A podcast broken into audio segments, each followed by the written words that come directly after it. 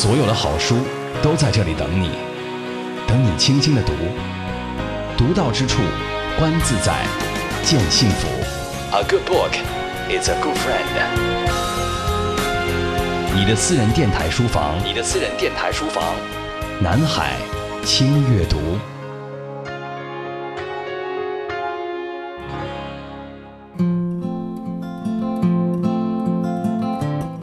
中文音，台北淡江大学大众传播系毕业，曾赴纽约学画，现专事写作。二零一一年出版台湾岛屿三部曲《燕歌行》《短歌行》《山歌行》，获得开卷十大中文好书及台北时书等，曾获联合报文学奖、时报文学奖等十多种重要文学奖项。在河左岸是一部描写。台湾南方移民至台北的故事，写出他们北漂移民过程的艰辛和探索。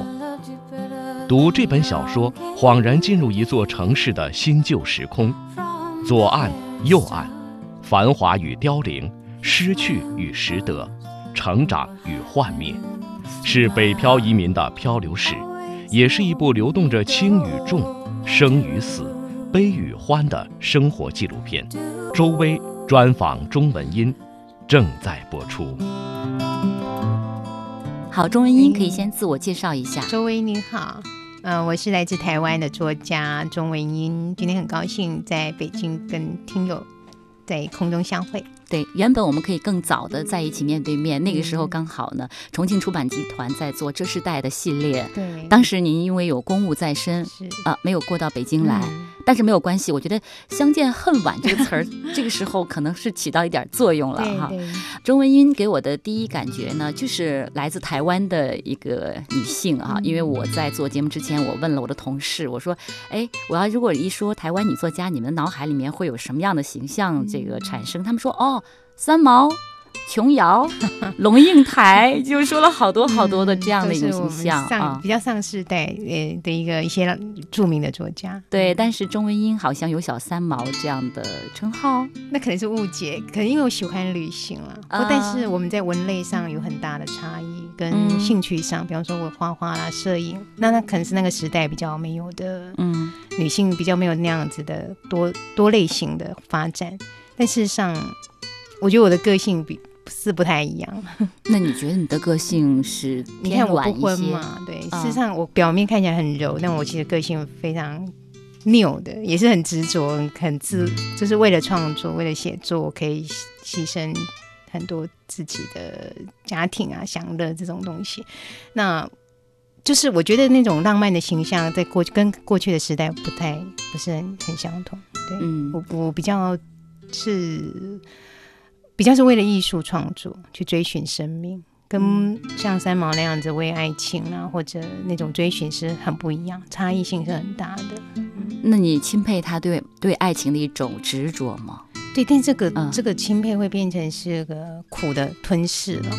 我会觉得生命的本体还是很重要的，有些东西不值得为为他奔赴。全面的缴械自己的生命，我觉得还是可惜了，因为艺术的后面还是很漫长，也许他可以做很多的超越，可是你如果没有机会去超越，就变成据点停在那里。嗯，那我觉得其实人生还有很多的可能，还有很多的站在等着你去拜访他。嗯，我还是觉得可惜，因为我我记得我十三岁前就读完他的作品，对我而言，它是一个。很有勇气去走天涯，尤其那时候台湾还没有开放，哦，他就已经奔走了世界。但就我这个世代而言，我觉得我们的生命比较是更强韧的，更能够去对汉对应生命的干旱哦，你自己可以创造你生命的甘霖。那我我觉得我是，我觉得我还是比他强韧太多。好的，其实呢，我认为每一个人都会有自己的个性哈。那么很多喜欢你的。呃，读者们他们愿意来做一些比较，其实我觉得这种愿意，其实表达的一种热爱和喜欢。对，我相信啊，我也很感激。对我手里拿着钟文音的这本书叫《在河左岸》啊，其实看到《在河左岸》，我就会想到很多人呢就会把一个城市会划分为左岸、右岸，就像塞纳河，他把巴黎分为左岸和右岸啊。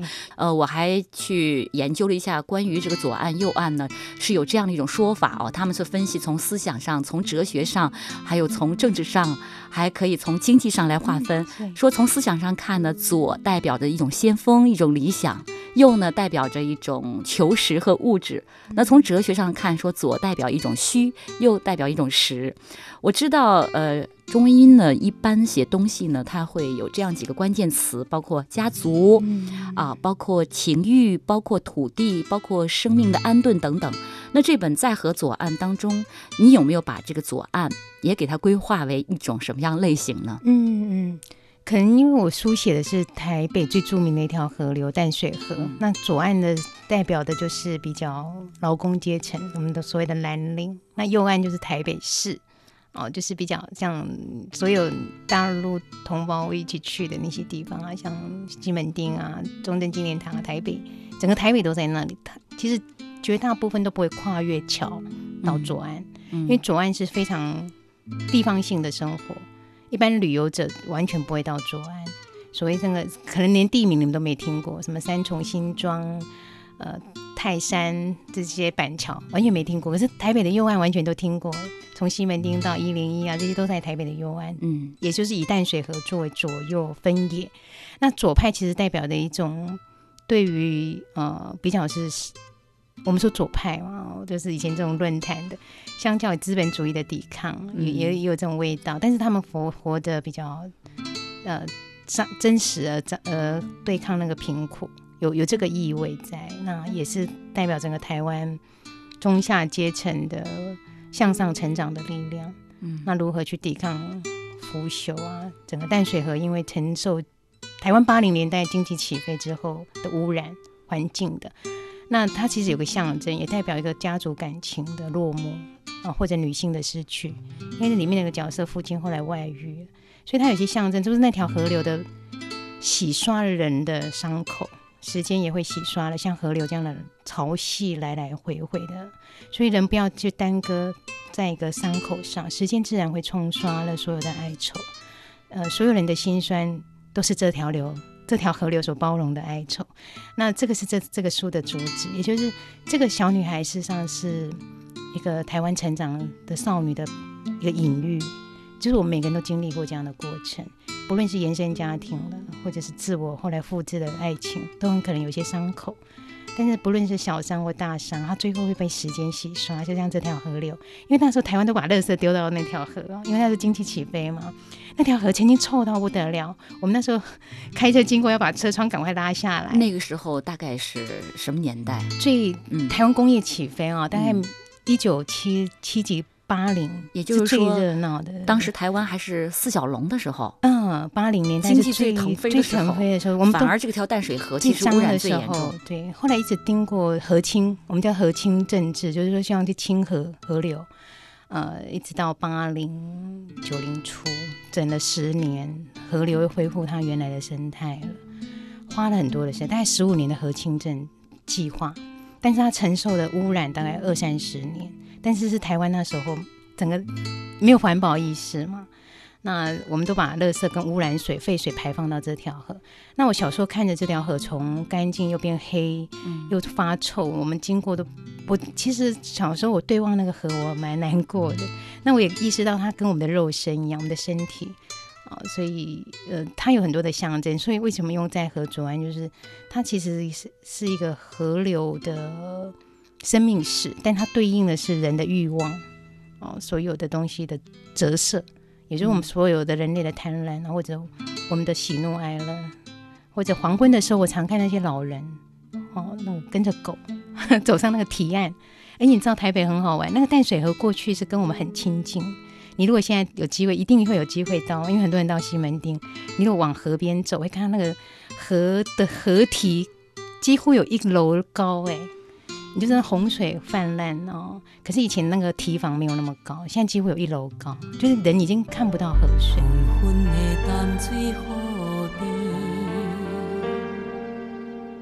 路灯闪闪时，看四边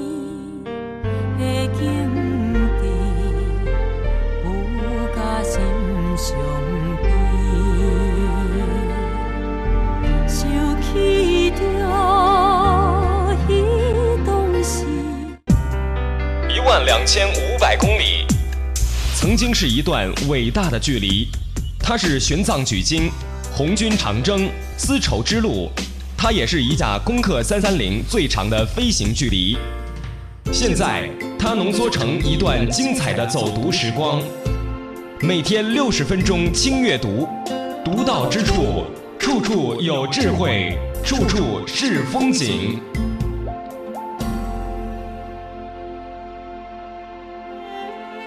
曾经呃去到很多城市，我都会到那个城市。如果它有河的话，会拍那个河的黄昏。嗯，我觉得河的黄昏是特别美。刚才你在给我描述淡水河的时候，你加了一个元素在里面——老人。嗯，我觉得如果在黄昏当中再有老人的这个背影，那另外一种意境哈。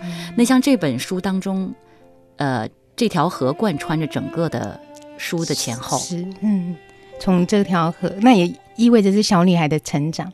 因为小时候一开始是小女孩，最后她大学毕业，要搬离开左岸，要到右岸生活。因为她一直在追寻一个比较富裕的生活。那台北市相较于，嗯，左岸是比较富裕的象征，因为所有总统府，呃，不是，就是我们的右岸都在那个地方。嗯嗯，对对。呃，这个小女孩最后是到了右岸了。对，到右岸，我们所谓的中山北路，台北最热闹的一条街。她搬，她跟她搬，跟妈妈搬到那边去。小说结束在那个地方，但她有重新回到这条河流，去想起她的伤心往事。嗯，那么这本书其实是一个家族史，缩呃缩影，对，但比较缩影，对，比较集中在母女的感情。那对于父亲外遇的宽谅。一个家族与时代的挽歌，在写这本书的时候，肯定是以你自己的一种身世，或者蓝本，或者有影子，影子对，有些影子。童年有在那条河流住过一段时间，嗯，那那时候台北桥，我们叫台北桥，台北最著名的一条桥，它正好跨左右岸。它如果你们过了台北桥，就是台北车站，是台北最热闹的集中地，也就是南来北往的，就好像。北京车站一样，但右岸过去就是台北车站，相对，嗯啊，然后我小时候是看到南来北往，哦，所以移民者，我们其实都是个大移动的。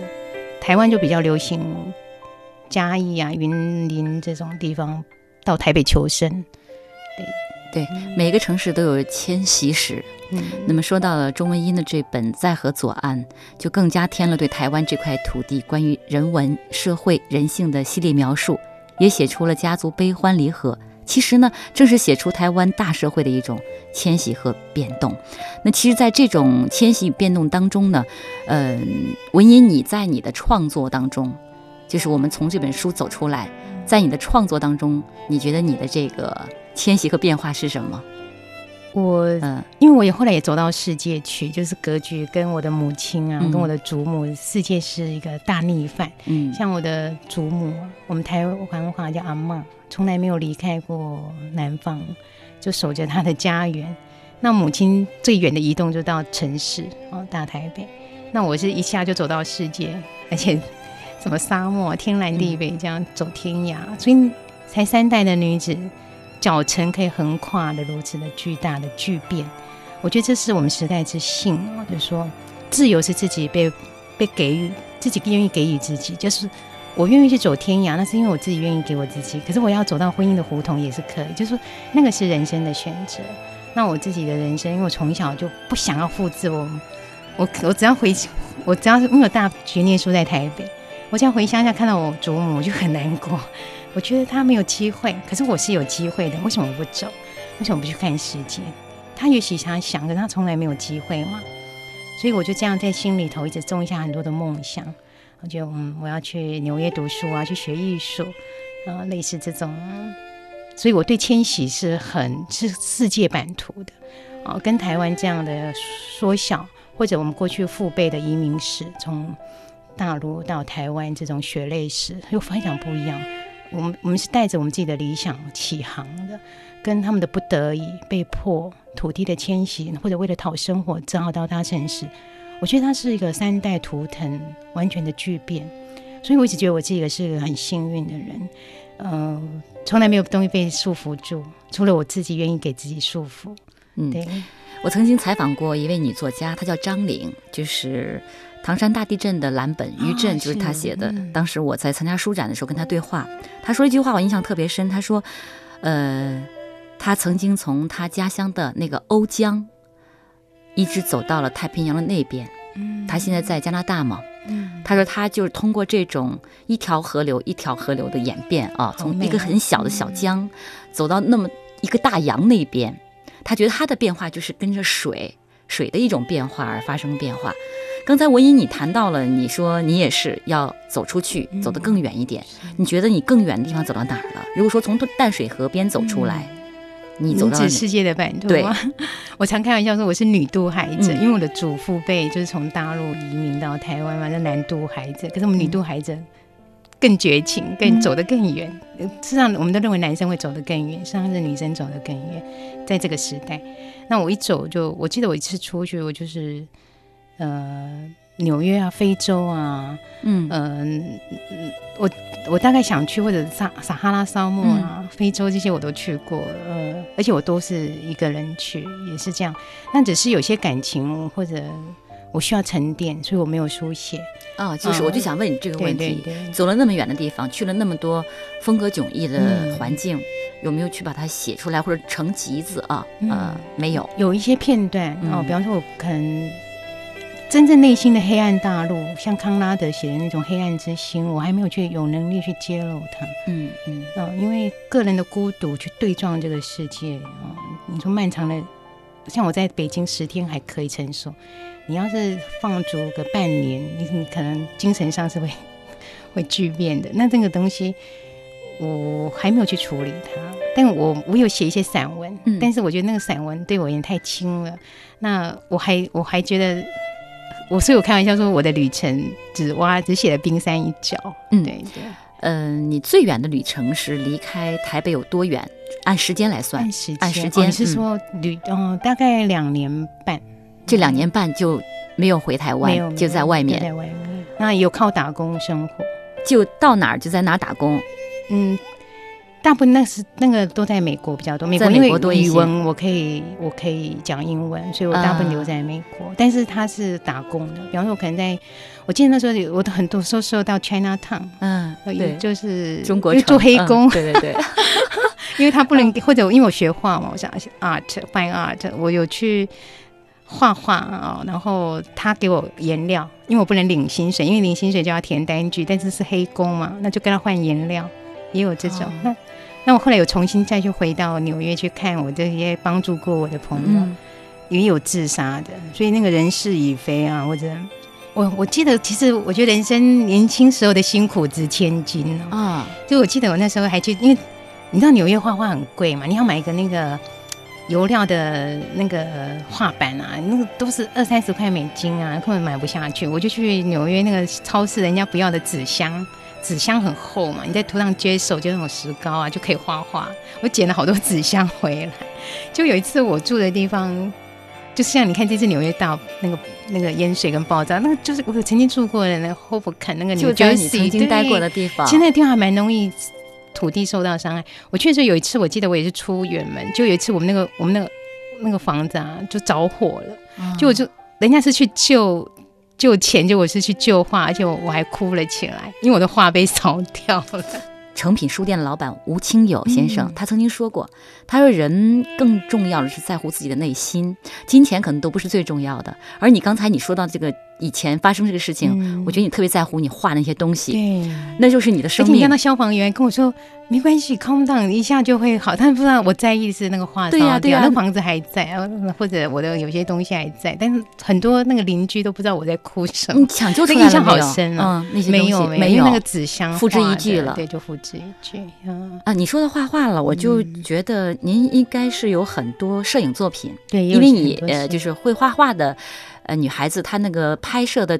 呃，视角是非常独特的。也有很多摄影作品，我从网上看到过，有些是色调也好，角度也好，都特别独特。对我也天生对视觉，因为我曾经还没有写作的时候，有考虑想当电影导，想走电影导演，后来或者说是摄影孤僻了。对，因为导演的工作比较要跟很多事物协调。我我就没有那个能力，所以我会想啊，算了，还是写作。一支笔，一台摄影机，一盒画笔，我可以走天涯。独立性比较强的事情，对，就没办法跟人家做这些思维性的协调。但也也好了，我觉得人生都有，你必须适合你自己的质地。哦，你不要说玫瑰花勉强把它移到外面就枯死了。对，那仙人掌也不能移到是。我觉得认识自己的本质，然后好好的发挥。嗯，那也不要去贪恋自己做不成的东西。对，别强求。对我后来电影梦就放弃了。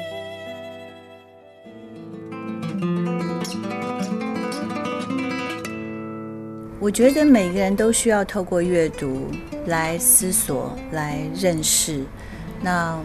我相信，透过周围的轻阅读，也可以让大家更靠近自己。我是万芳，祝福所有轻阅读的朋友。呃，大家好，我是成都的宁远。从我的成长来说，我觉得阅读它是改变了我的人生。我觉得阅读就像空气一样不可缺少。祝福轻阅读走进更多人的耳朵里、心里。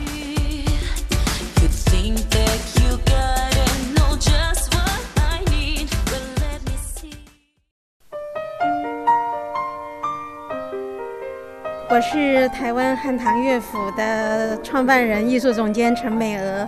我们有许多关于文化、关于生活、呃世界的文明，我们都是透过书而去了解的，而去认识、启蒙的。读书可以引发我们人类的智慧的探索，书非常重要。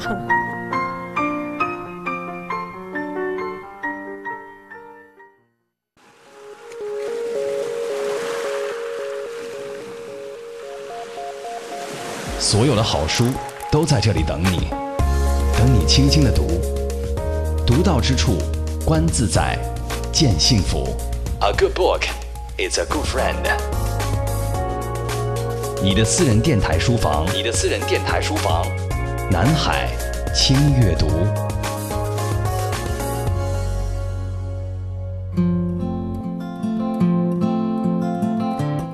中文音。台北淡江大学大众传播系毕业，曾赴纽约学画，现专事写作。二零一一年出版台湾岛屿三部曲《燕歌行》《短歌行》《商歌行》，获得开卷十大中文好书及台北时书等，曾获联合报文学奖、时报文学奖等十多种重要文学奖项。在河左岸是一部描写。台湾南方移民至台北的故事，写出他们北漂移民过程的艰辛和探索。读这本小说，恍然进入一座城市的新旧时空，左岸、右岸，繁华与凋零，失去与拾得，成长与幻灭，是北漂移民的漂流史，也是一部流动着轻与重、生与死、悲与欢的生活纪录片。周薇。专访中文音正在播出。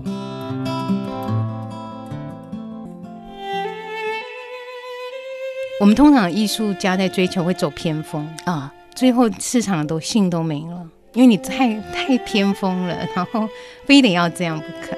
但事实上，艺术也可以在跟大众接轨的时候有一个，也还是有艺术界面的衔接，但并不庸俗。嗯，我们总是认为跟大众接轨会庸俗。这个这个考虑其实是不用存在，就是好好把那个作品演绎出来。那我觉得李安就有这个特质，比方说他早期的《卧虎藏龙》，你在看的时候觉得他艺术性还是有达到，但他他在跟大众接接界面接轨的时候，大众不会不了解。对，所以我觉得这个是他特别擅长的。嗯，因为我我们可能台湾的侯侯孝贤作品会太艺术性，嗯，很多人是看不下去的，就说。一般你叫一个大众进去看他的海上话，可能两分钟、十分钟就走出来了。对，那种封闭性的场域，然后那种甚至用文字来代替人物说话。其实我一直觉得，呃，人不要怕孤独，你一定要承受这个孤独的过程，你才可能以后有不孤独的、不孤独的这种状态。嗯，你觉得你自己最孤独的时间是是哪个时段？我最孤独的时间就是，确实是旅行的时候，因为。你不在你的族群里嘛？你在台湾的孤独，你所走的、你所见的，还是你熟悉的风景，听的还是熟悉的语言，还是在你的族群里很安全的，像那个私群里，一个被放逐的公司是很可怜的。那那个放逐当然是自我了啊，因为我想去学，我想去看世界。那其实是很孤独，因为你知道一个亚洲女性啊，然后又是台湾，所以很难很难再被嗯接受，然后不不管不论是语言啊，或者你的经济能力啊，所以你要吃一些苦，嗯，去换取你对这个世界的拥有，哦，那个是很辛苦的事情。那我就花了十多年在旅途上，虽然有来中间有来来回回回台湾，所以那个庞大的孤独却支撑了我现在的韧性啊！所以我觉得就像您说的，我觉得刚刚说的特别好，就是你要经过那个孤独，而你往后的不孤独。事实上，即使你看你表面看也是一个人，可是那个内在是非常打底的，很壮阔的。对，因为咱们俩刚才不是在说李安吗？他如果没有那么多年的沉寂。他怎么会有卧虎藏龙的一个突发呢？对吧？一个异军突起呢？每个人其实都会面对这些，就看你怎么去呃消化吸收它，或者怎么样来去真正的去呃把它转化为自己的内心的一种深藏的力量。我觉得唯一，你给我感觉就是这样的，你是个。很任性的一个任啊，坚韧的韧啊，很任性的一个女孩子。哎，你任性吗？我也任性，我也任性。你为什么说自己任性呢？啊，我我特别不太管我妈妈的意见。嗯，我因为我我是我唯一的女儿。你跟她在一起生活？现在现在啊，跟她跟哥哥，但我要常去看她，因为她眼睛不看不太见。啊，对。但是她以前管我管的很严，因为就独生女，然后。他，我记得我要去纽约两年多、两年半的那种，我就只跟他讲一声说我走了，我要走了。嗯，我记得七月十五号的飞机，我七月十号再跟他讲。他，你不管他会舍不得，也不管他会难过，你就说我走了，我就走了。我要走，然后他就说要去送我去机场。后来他说我连头都没回，而且他还拜，他很好笑，我在。机场 check in 的时候，嗯，都是等飞机 check in，他还拜托前，因为前面排了一个男生，他拜托那个前面那个男生说，他指着我，你知道，他说这是我女儿，很像那个介绍对象一样，要你照顾他一下，说他等会跟你搭同班，你介你不照顾他一下，我觉得好尴尬。你妈太可爱了，你的母亲真的，对，是在和左岸那个母亲那个于乔乔有很多她的折射，就是一个很厉很从年轻的时候打拼。嗯，你挺像你妈妈的吧，在某些方面。对，但是他可惜就是他没读书。对，他如果有读书，他的世界会更好。也就是你走出去了，他一直没有走出去。不然他的那个强悍性跟顾不了自己去保护那个东西，又比我强大。嗯，那我因为老幺，所以我我其实那个韧性更大，就是反正有哥哥。嗯，那我我如果是老大就惨了。呃，为什么老大有惨？你得负责照顾妈妈，你就不能够走得太远，还有太任性。我任性的时候，我妈妈那时候身体还不错，所以我觉得人也是要趁年轻走了。因为如果父母情况不允许，说真的，再怎么样任性，你都走不了。呃，我觉得说到这一点的话，我就特别想跟你交流啊。我的父亲超过七十了，呃，我突然发现他已经离不开我了。我得照顾他了。是，我在之前我可以想到哪儿就到哪儿去，只要我的假期有我就走。但现在我即便有假期，这个假期也是要陪伴他度过的。对，因为他现在很依赖你，他的身体状况不允许你对他不照顾了。老年人他会有一种轻度的抑郁，没错没错。啊，我就觉得，嗯，上了年纪的父母现在得需要我们去照顾，他们像孩子一样了。对对对，我也感受特别深。我就这一两年内，这种感受是越来越强烈，所以我很庆幸我年轻时候任性，不然我现在任性不了。对，那呃，妈妈现在就是眼睛比较看不到，然后心脏很不好，就很可能会昏倒啊。所以我现在最多都是出来十五天，然后就拜托哥哥他们常常去。那我以前一下就出去个半年啊，现在根本不可能了。嗯，所以我觉得每个人都有现实，只是不知道那个现实的时间表是何时会出来。时间都去哪儿了还没好好感受年轻就老了生儿养女一辈子满脑子都是孩子哭了笑了时间都去哪儿了。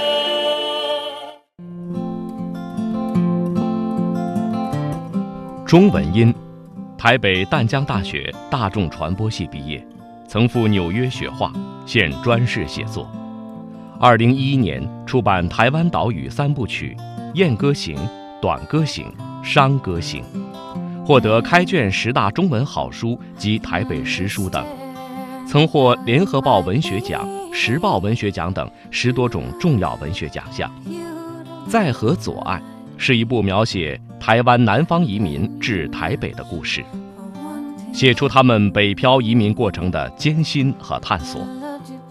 读这本小说，恍然进入一座城市的新旧时空，左岸、右岸，繁华与凋零，失去与拾得，成长与幻灭，是北漂移民的漂流史，也是一部流动着轻与重、生与死、悲与欢的生活纪录片。周薇。专访中文音正在播出。要趁自己有理想跟有时间的时候去实践那块，而且我觉得旅行很花体力啊。如果真的是年纪大了走不了，也自己也走不了。一，说到旅行很花体力，你一直觉得自己很健康身体？我现在就觉得自己不不好，已经慢慢在走下坡路因为还有对世界的好奇感也降低了。对世界的兴趣也在慢慢的减弱，这个都是同步。你害怕吗？你害怕你这种往下走的这种状态吗？倒不会，因为世界何其之大，我们人的即便穷其一生也走不尽的，所以这倒不会有什么任何遗憾。我倒觉得我很反而反其道而行，就是我觉得我应该更好好的写好写作长篇小说，因为人的创作精华应该要更。所以我说，我那个冰山一角，我什么时候再去凿开它？那个所谓的黑暗的甬道，更赋予它，然后跟写写更好的作品，反而更迫切了。反而去看世界，这个我都随机缘所致。比方说，我这次来北京，就刚好有个机会，我就顺便来，就是机缘所致，而不特地去规划旅行。呃，因为我觉得我我我想把更多的时间写作，然后反而跟年轻时候的想想法都都反了。对我明白，其实你前些年走过的路。呃，所有的经历都沉淀下来，就放在那个宝库里。而你现在觉得可以在某种场合之下，把那些东西再重新的拿出来，再去品味，可能会形成更有深度的一些文字。是，而且因为人也更成熟了，不像年轻时候写的这些极灵光片语，很可能都是短暂、感性一些的东西。还是希望加一些理性在里面，加一些我们对人生整个大世界啊，整个人性，甚至。整个族群啊，我们更拉拉伸的那个视野跟众生，对我觉得这个长篇小说是很需要，因为毕竟小儿小女这种这种缠绵或者嗯，这个都是一个短暂性的。嗯，呃，你刚才说到了，肯定是要再写一些长篇。你现在心里面有规划了吗？现在就觉得时间不够用，好好好，而且因为你还是有经济的问题嘛，所以这个双重的压迫有有迫切到。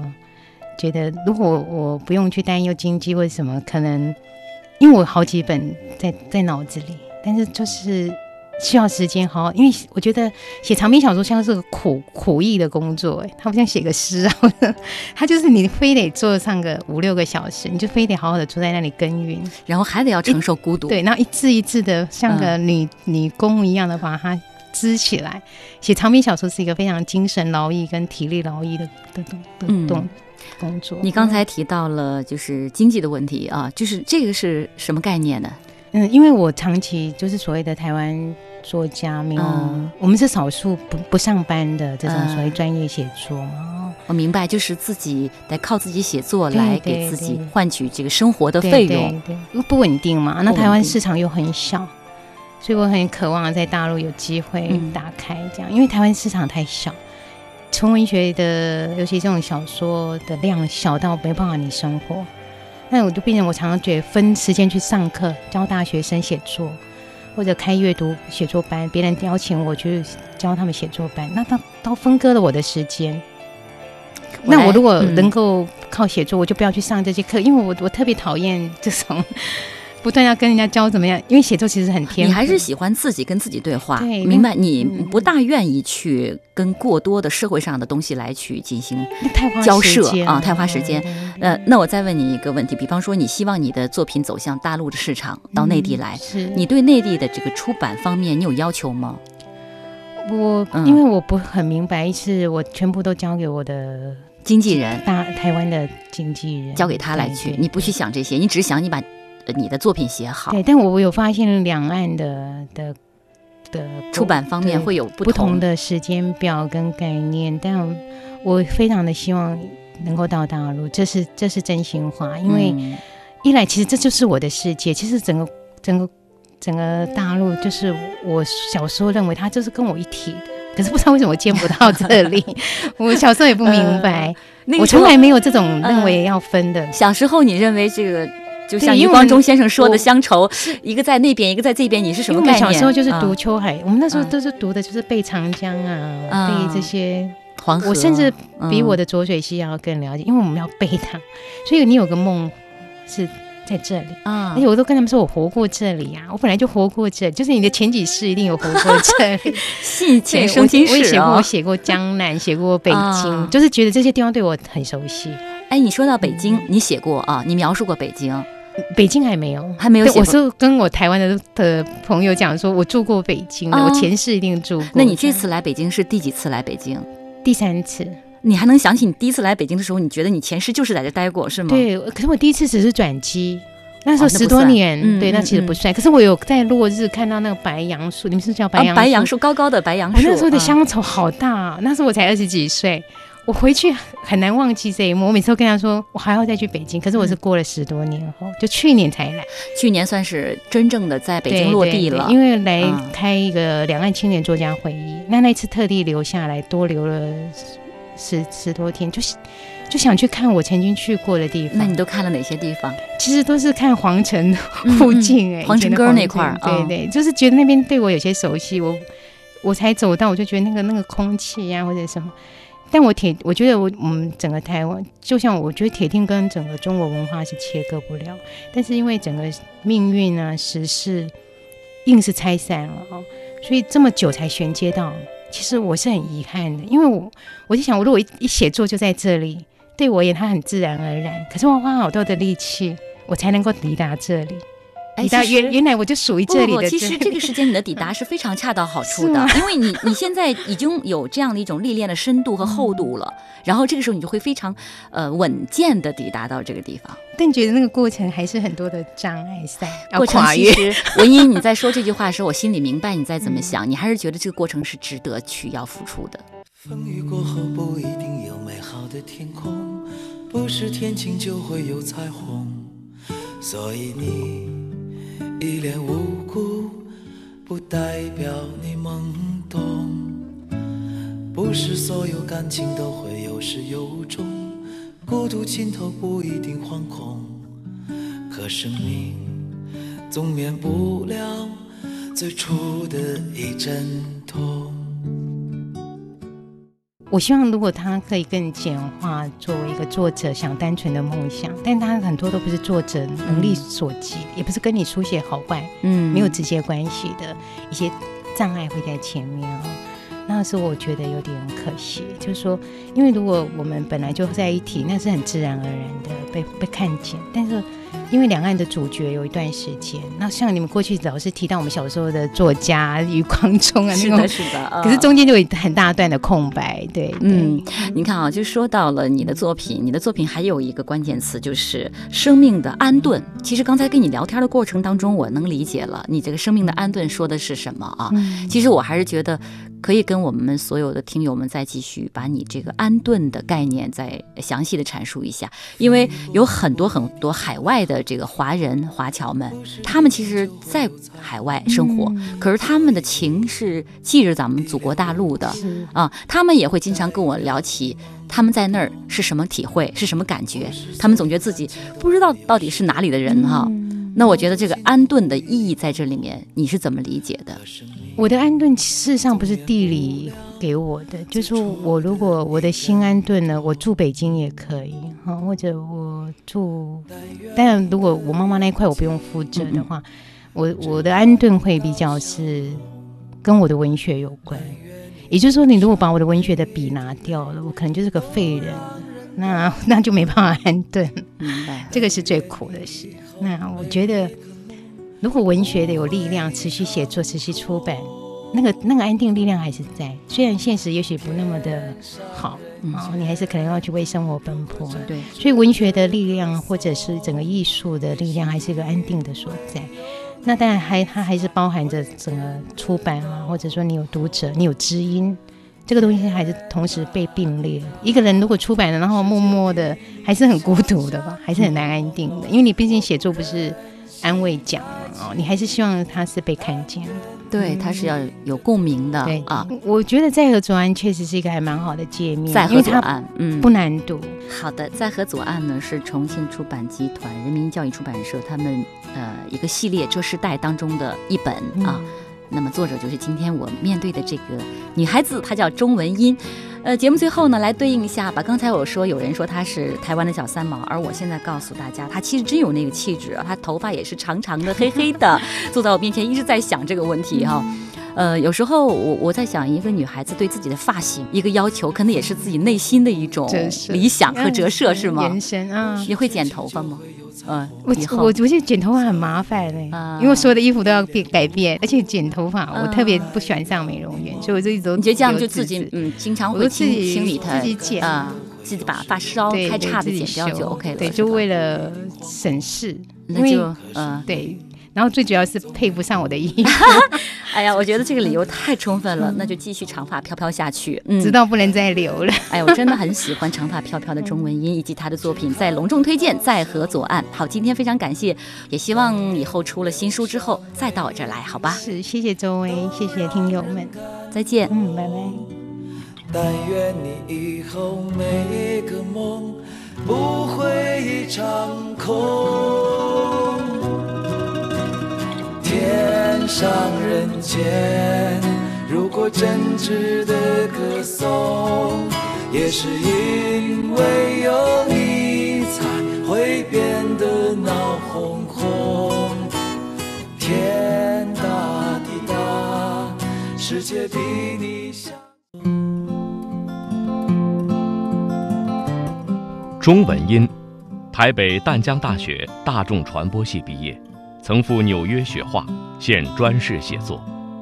二零一一年出版台湾岛屿三部曲《燕歌行》《短歌行》《商歌行》，获得开卷十大中文好书及台北时书等，曾获联合报文学奖、时报文学奖等十多种重要文学奖项。在河左岸是一部描写台湾南方移民至台北的故事。写出他们北漂移民过程的艰辛和探索。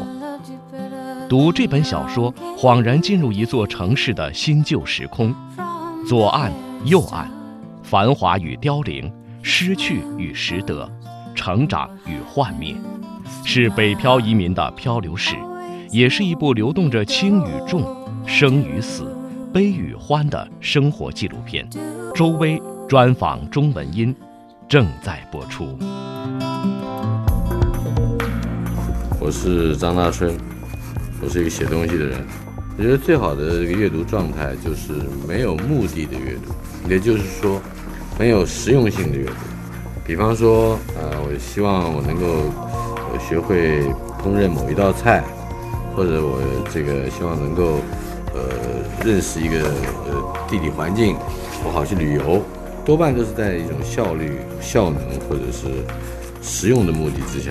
去去翻开书本，呃，但我认为最好的阅读状态就是排开了这些目的，而且呢，还真是能遇到一个，就是你自己会感觉很意外的，呃，一本呃能够满足某一些非功利性的好奇的呃这种书，这是最好的一个状态。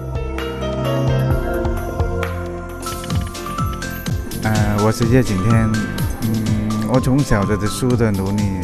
我去了世界很多地方，我都会收集很多奇怪的书，就算是看不懂的书，我也会收集。书对我有很重要的一些启发。啊，我我家里全都是书，但是我现在也开始接受到那个电子媒体的一些呃影响，但是我自己对书还是感情最深。